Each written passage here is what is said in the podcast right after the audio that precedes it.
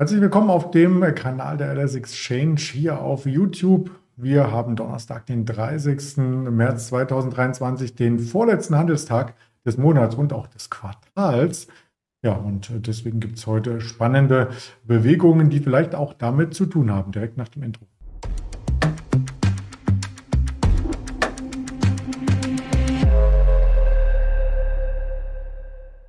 Das Ganze wieder als Interviewformat und wie donnerstags schon gewohnt mit dem Ingmar Königshofen. Den schalte ich gleich zu. Zuvor der Risikohinweis.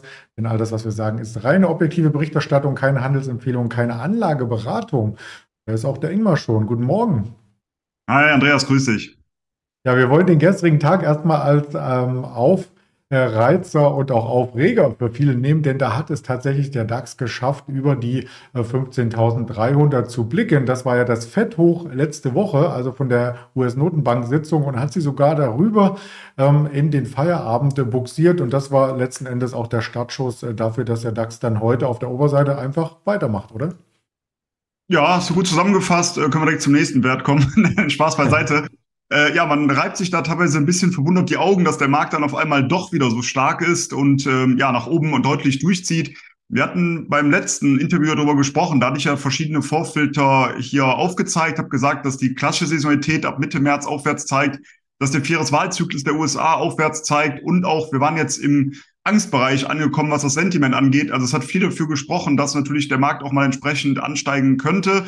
Das sehen wir jetzt auch und wir sind damit auch wieder zurück in diese Seitwärtsrange eingetaucht. Da hatten wir ja im Februar sehr häufig drüber gesprochen, weil der Markt im Februar relativ lange zwischen 15.250 und 15.650 Punkten gefangen war. Jetzt sind wir wieder zuletzt, also gerade gestern, über diese 15.250 Punkte Marke angestiegen, der Markt direkt weiter nach oben durchgezogen und jetzt ja, müssen wir mal schauen, ob eben diese Seitwärtsrange von damals, ob die weiterhin Bestand hat. Der Markt jetzt wieder Richtung 15.600, 15.650 eventuell in Stocken gerät und dort wieder nach unten abprallt.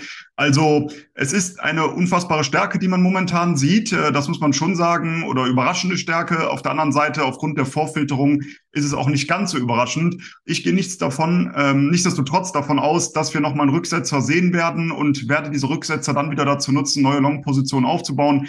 Die eine Long-Position, die ich ähm, ja, Mitte März aufgebaut hatte, die habe ich dann zwei Tage später schon wieder verkauft, weil das sehr gut gelaufen ist innerhalb von kürzester Zeit, weil der Markt eben an einer wichtigen Unterstützung auch nach oben weggedreht ist, dass er dann so schnell nach oben zieht. Das hätte ich nicht gedacht. Deswegen warte ich jetzt mit meinen mittelfristigen Positionen zunächst ab. Ich habe wieder jetzt in den letzten Tagen äh, Short-Positionen im Markt etabliert und sollte jetzt nochmal ein Rücksetzer erfolgen, eine gewisse Korrektur, dann werde ich diese ja, Short-Position wieder auflösen und langsam in entsprechende Long-Positionen eintauschen. Aber da auch wieder der Hinweis, und das ist immer sehr, sehr wichtig, finde ich, aus Trading-Sicht auch, dass man nicht ähm, ja immer direkt den kompletten Einsatz in Longs oder in Shorts packt, sondern sukzessive Positionen aufbauen kann, aber auch sukzessive wieder Positionen abbauen kann. Heißt also, wenn man zum Beispiel fünf Prozent Risiko eingehen möchte auf der Short-Seite, nur als Beispiel, dann könnte man mit einem Prozent Risiko einsteigen und wenn der Markt zunächst gegen einen läuft, nochmal mit einem Prozent weiter nachlegen und hat dann die Möglichkeit, eben entsprechend nochmal den Einstieg etwas nach unten zu holen. Ich mache es halt häufig so, dass ich das mit verschiedenen Strukturen mache, mit verschiedenen Laufzeiten und so weiter und so fort, dass nicht dann eben alles auf ein K.O.-Level zum Beispiel lautet, sondern eben mit verschiedenen Produkten und dann eben darauf zu spekulieren, dass es eine gewisse Korrektur gibt. Und wenn es diese Korrektur gibt, dann kann man die Position auch durch gewisse Teilverkäufe natürlich wieder abbauen. Wir hatten das übrigens schon mal Anfang März, als der Markt von 15.150 auf das neue Jahreshoch über 15.700 lief. Binnen drei Handelstage war das, glaube ich, und danach zu Mitte März wieder komplett durch die Range nach unten abzutauchen. Also auch das Signal jetzt auf der Oberseite muss nicht zwangsläufig bedeuten, dass wir über Wochen in einen Bullenmodus wechseln.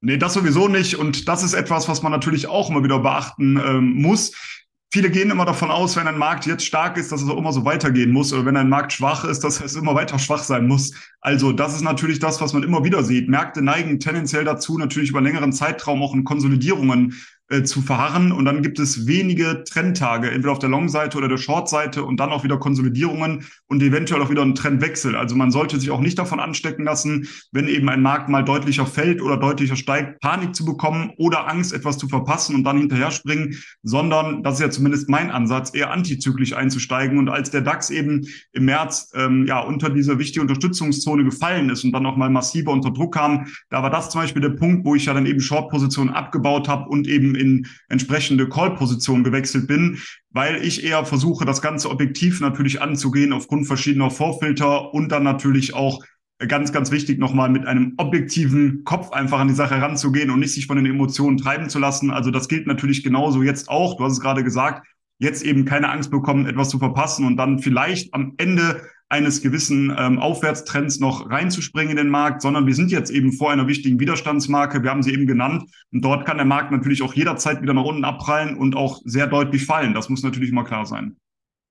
Ja, und da du schon das Wort Angst und Gier hier mit reinbrachtest, äh, schauen wir auch gleich auf äh, den Fear and Greed Index, äh, der auf Deutsch eben Angst und Gier Index heißt von der Alice Exchange. Ich schalte einmal den Pegel an, bin selber überrascht, wo wir stehen. Und ich denke, auftragen. Naja, man sieht es ja auch ein bisschen und man sieht es auch bei einigen Einzelwerten, die dann tatsächlich im Chartbild links unten beginnen, morgens und rechts oben enden. Wir haben noch nicht ganz abends, aber die SMA Solar zum Beispiel, die zeigt genauso ein Chartbild heute plus 15 Prozent und auch langfristig ist das ja fast ein Allzeithoch jetzt.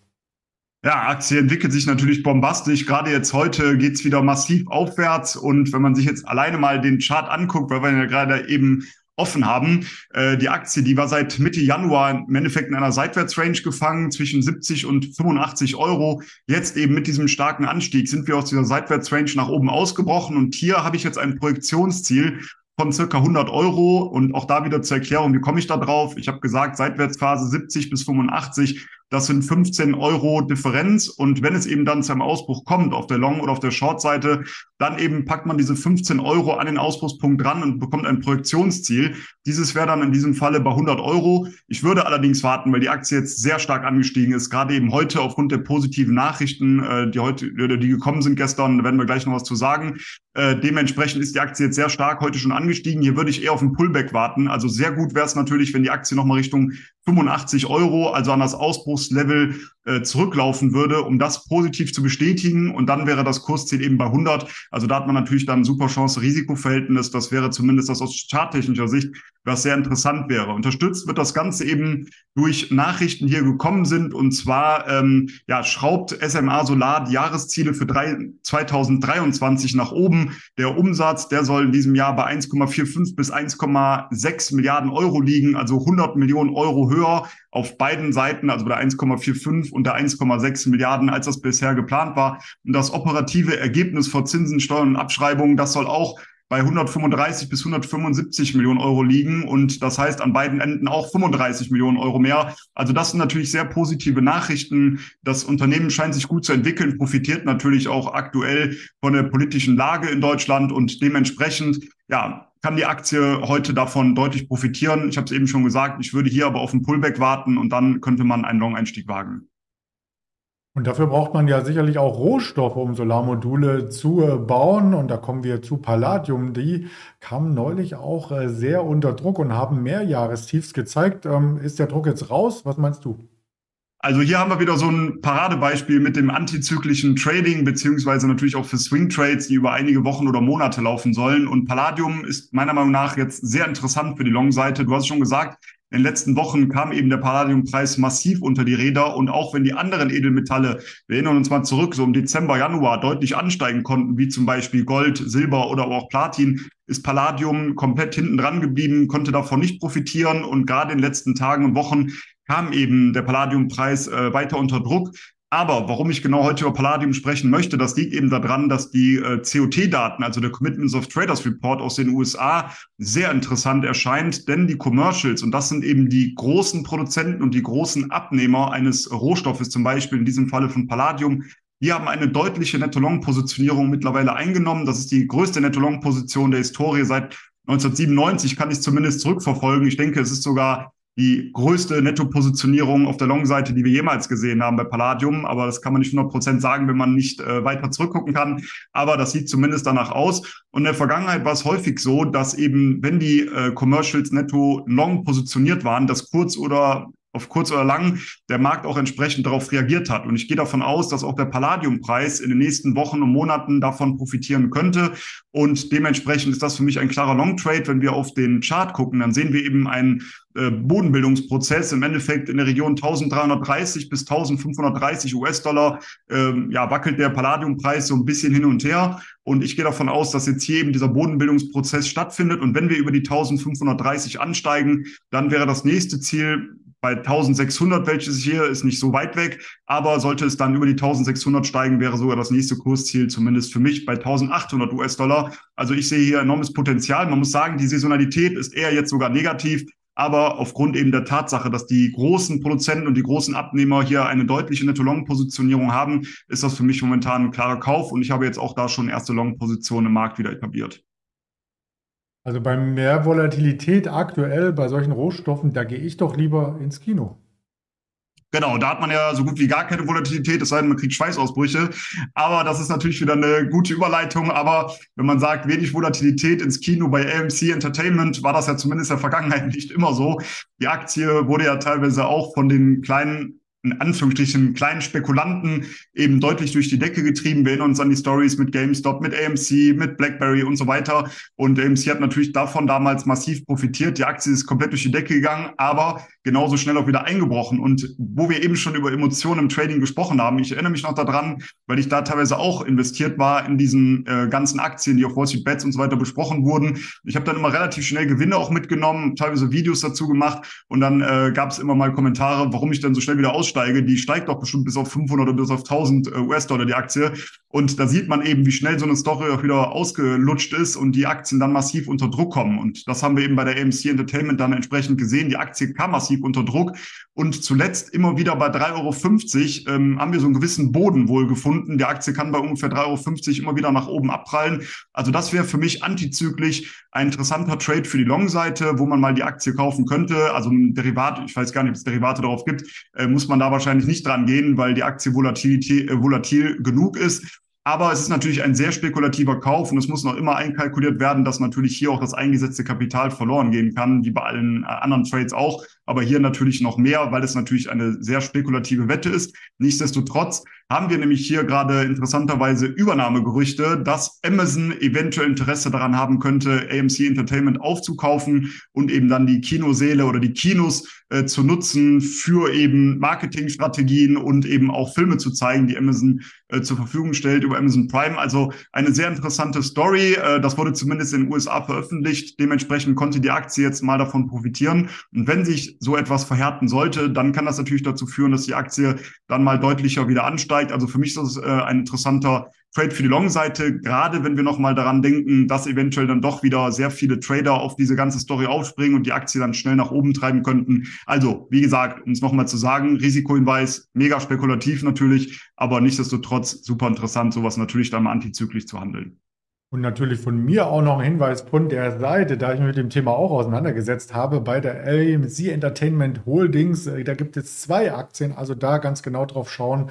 Die eine notiert nämlich bei 5 Dollar, ähm, über die hattest du gerade gesprochen, und die andere bei 1,30 Dollar. Also da gibt es schon nochmal einen ähm, Unterschied. Und wenn ich mir die Analystenkommentare anschaue, sehe ich spätestens dann, dass das ein sehr kleiner Wert ist, weil es auch wenig Analysten gibt, die die Aktie letzten Endes einschätzen. Und die Einschätzungen waren bisher ja, ähm, negativ, richtig negativ. Äh, wenn wir uns die Bilanz mal angucken, wir wollen nicht so tief eintauchen, aber da haben wir ja trotzdem ein Betriebsergebnis, was auch bis 2025 negativ bleiben soll. Also die verdienen kein Geld. Genau, das ist eben genau dieser spekulative Ansatz natürlich. Aber gerade wenn natürlich Aktien auch mehr oder weniger in den Boden gerammt wurden in den letzten äh, Wochen und Monaten, da muss natürlich auch klar sein, dass das jetzt kein florierendes Unternehmen ist. äh, so ich will es jetzt gar nicht vergleichen mit Apple äh, oder, ähm, oder anderen Aktien, aber wenn man sich auch mal die Apple-Aktie anschaut, die war ja in der Vergangenheit auch mal massiv unter Druck gekommen und zu diesem Zeitpunkt war es ja nicht so, dass es schon iPhones gab und alles Mögliche und äh, man hier ein Riesenpotenzial gesehen hat. Also das ist natürlich immer das, ähm, wundert mich jetzt nicht, dass die Zahlen jetzt nicht so rosig sind, ansonsten wird die Aktie jetzt nicht dastehen, wo sie gerade steht. Ja, das stimmt natürlich. Jetzt nochmal eine provokante Frage an dich. Ähm, Amazon hat doch schon eine Verlustfirma gekauft, Rivian, oder beteiligt. Warum soll sie das noch einmal machen? Ja, vielleicht, äh, du hast natürlich recht, aber vielleicht äh, sieht man hier ein gewisses Potenzial. Also Amazon oder die Geschäftsstrategie von Amazon ist ja nicht ganz so verkehrt, wenn man sich mal anschaut, was eben in der Vergangenheit passiert ist. Man hat mal angefangen, nur Bücher zu verkaufen und hat jetzt ein unfassbar riesiges äh, Sortiment bei Amazon an sich. Dann Amazon Prime, mittlerweile werden auch Champions League-Spiele übertragen und so weiter. Also man versucht natürlich immer weiter in die, in die breite Masse zu gehen, wenn man das überhaupt noch weiter äh, machen kann. Und so etwas könnte natürlich eventuell dazu führen, dass man ja über die ja, Filme und über dieses ganze äh, Genre natürlich auch nochmal Einnahmen generieren könnte. Also ich finde es natürlich durchaus interessant, dass es diese Übernahmegerüchte gibt und äh, dementsprechend die Aktie für mich auch ganz interessant. Ja, meine Idee wäre, du guckst den Film und gehst raus und am Ausgang liegt dein Amazon Prime-Paket. Ja, äh, genau. Oder vielleicht können auch alle die, die Amazon Prime haben, sich mal einen, äh, einen Film im Monat kostenlos angucken. Oder, oder, oder. Man weiß es natürlich nicht. Und das sind natürlich äh, die Punkte damals. Ich kenne jetzt nicht genau die Preise von Amazon Prime. Ich weiß nur natürlich, äh, weil ich selber Amazon Prime Kunde bin, dass die Preise über die Jahre angestiegen sind. Und natürlich versucht man am Anfang die Preise gering zu halten. Sehr viele ähm, ja, Kunden natürlich zu gewinnen und dann sukzessive die Preise anzuziehen. Und wenn man sich vorstellt, es gibt irgendwann, keine Ahnung, wie viele Kunden, die alle im Jahr ähm, x 100 Euro bezahlen oder was auch immer, äh, das ist natürlich eine schöne Einnahme und man kann sich ein bisschen loskoppeln, vielleicht von anderen Geschäftsfeldern, die man betreibt. Das stimmt. Auf der Amazon-Seite steht 30 Tage kostenlos. Dieser Monat hat 31 Tage, dann fange ich wieder von vorne an. Alles super. Nein.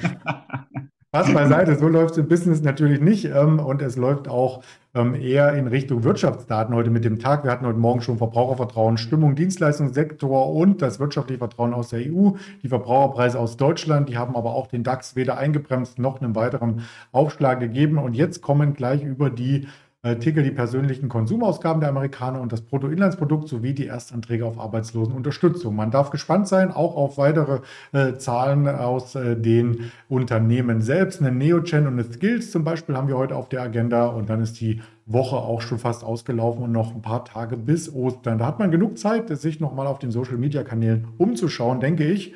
Und wir werden uns kurz vor Ostern sozusagen als letztes Interview hören, oder? Freue ich mich drauf. Ja, nächste Woche Donnerstag ist wieder soweit. In diesem Sinne, ich wünsche gute Trades und bis nächste Woche. Danke, bis dann. Ciao. Ciao.